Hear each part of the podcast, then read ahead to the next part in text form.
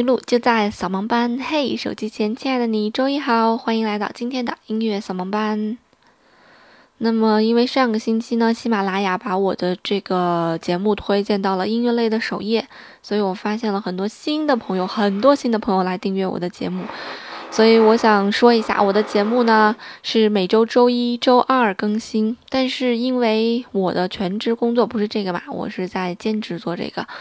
所以，呃，嗯，当我工作特别忙的时候，我可能就没有时间来录节目。所以我尽量保证的是每周来做一到两期的这样一个更新。其实我今天在录节目的时候，你也听到了有非常大的这个噪音，就我们家楼上好像在装修，然后我就不得不想吐槽一下。其实这每周休息就这么，我我的休息其实就只有这么一天，有的时候只有半天，然后再做节目。还基本上每周都能碰到这样的事情，所以我很懊恼。就是当你说话的时候，他就响；当你停下的时候，他也停。所以你也搞不清楚他什么时候响，什么时候停。所以今天非常抱歉，大家只能伴着这个噪音来听我的节目了。好，上两期的时候跟大家这个聊了歌剧魅影，啊，韦伯的歌剧魅影，然后很多朋友非常感兴趣。所以今天我想聊韦伯另一部非常有名的这个歌剧啊，音乐剧。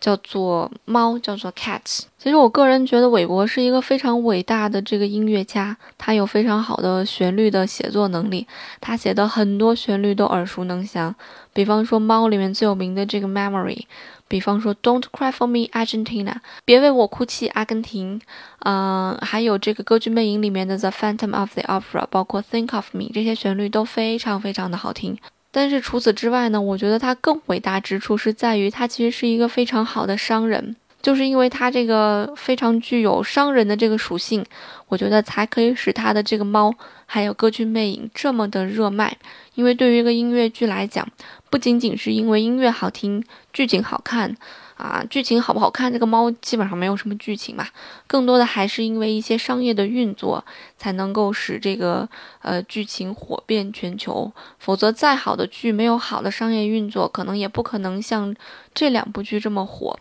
所以，韦伯的这两部剧被誉为是四大音乐剧之一嘛。虽说很多人都觉得四大音乐剧说起来有一些荒谬，你到底是按什么去排的这个四大音乐剧啊？但是，嗯，毕竟这个还是一个流传甚广的一个说法吧。那么，这个四大音乐剧里面，其中有两部《歌剧魅影》和《猫》就是韦伯的作品。那么剩下两部呢？一部是《西贡小姐》，一个是《悲惨世界》，这两部都是勋伯格的作品。那么我们后期会跟大家再聊这两部作品哈。那么韦伯这个成功的商人呢，他虽然是一个成功的音乐家，但是也被人诟病说是非常爱抄袭的这样一个音乐家。啊，他的很多作品，比方说《The Phantom of the Opera》的那个前奏，非常恢宏的前奏，是抄袭的是平克·弗洛伊德。啊，还有很多其他的作品抄袭了是普契尼的歌剧，所以很多人都说说普契尼的歌剧被韦伯这是抄了个遍呐，这是节选的抄啊。那具体他到底有没有抄袭呢？我们下一次跟大家聊韦伯的时候再聊这件事情吧。那么除此之外，韦伯还是一个相当有钱的人。二零一六年，韦伯这个人的这个估价，这个是这个身价啊，已经到了七亿五千万英镑哦，英镑，所以差不多是七十个亿，这个七十多个亿吧，七十五个亿的人民币啊，所以这是一个什么样的数字呀？太恐怖了。但是我个人觉得韦伯其实长得特别不好看，就还还挺丑的，但是架不住人家有才华呀。其实《猫》这部音乐剧，它的故事特别简单，就是说这个猫族啊，叫杰里克猫族。猫族每一年都要举办一次舞会，然后在这个舞会上面，每一只猫都要参加。啊，在这个舞会上面呢，有一只德高望重的老猫，它要选出来一只猫，让这只猫升天，变成天堂猫，这是一个至高的荣誉。我也不知道为啥变成天堂猫会变成一个至高无上的荣誉。那么最后呢，曾经。光彩照人的那个邋遢猫李泽贝拉唱了一首《Memory》，打动了在场的所有猫，然后就变成了那个那个天堂猫。因为这个 Gracebella 这只猫在刚出场的时候，它是特别邋遢的啊，那只猫特别邋遢，然后满脸的褶皱，然后走路也是踉踉跄跄的，然后每一只猫都嫌它，没有一只猫愿意接近它。其实有小猫想去接近它，别的猫也会阻拦啊，不让去接近它。然后这只呃非常悲惨的猫在。在这个被人冷落之后，就唱起了这个 Memory。啊，Midnight，在这个午夜，在空无一人的这个街道上面，他就先唱起了这样一段歌词，啊，那么随后在这个音乐剧的最后的高潮的时候，他唱起了这个 Memory，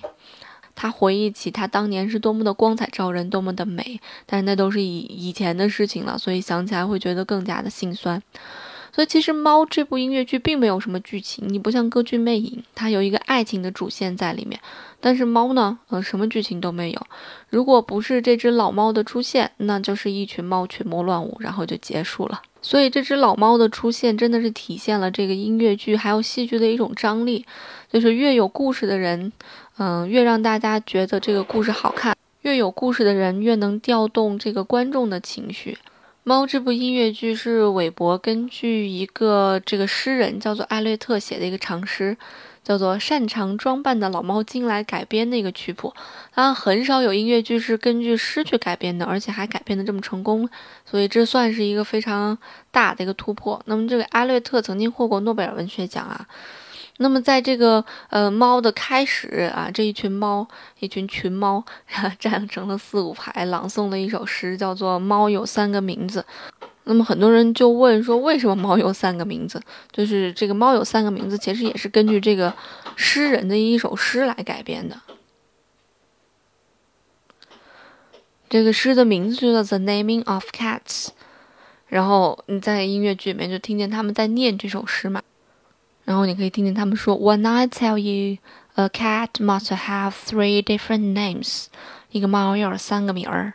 First of all, there is a name that the family uses daily. 一个名儿是每天用的名儿啊，such as Peter，嗯，像什么 Peter 啊这种名字，就是他们每天都要用的名。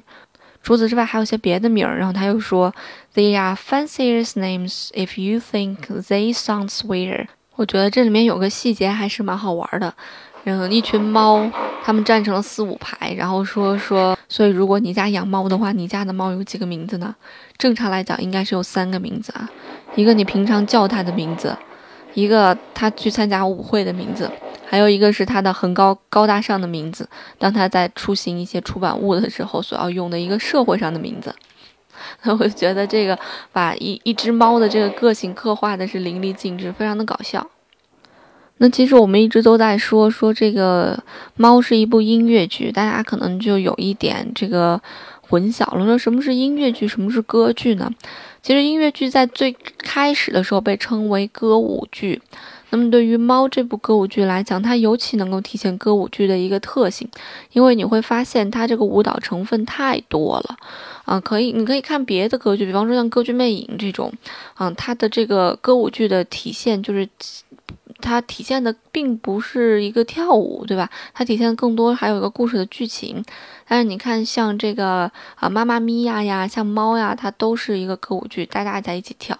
其实我觉得《猫》这部呃音乐剧特别适合用舞蹈来表现，为什么呢？因为呃群舞和这个合唱啊，它是两种概念，它能够体现出来不同的东西。你比方说合唱，它应该体现的是一个呃统一性，对吧？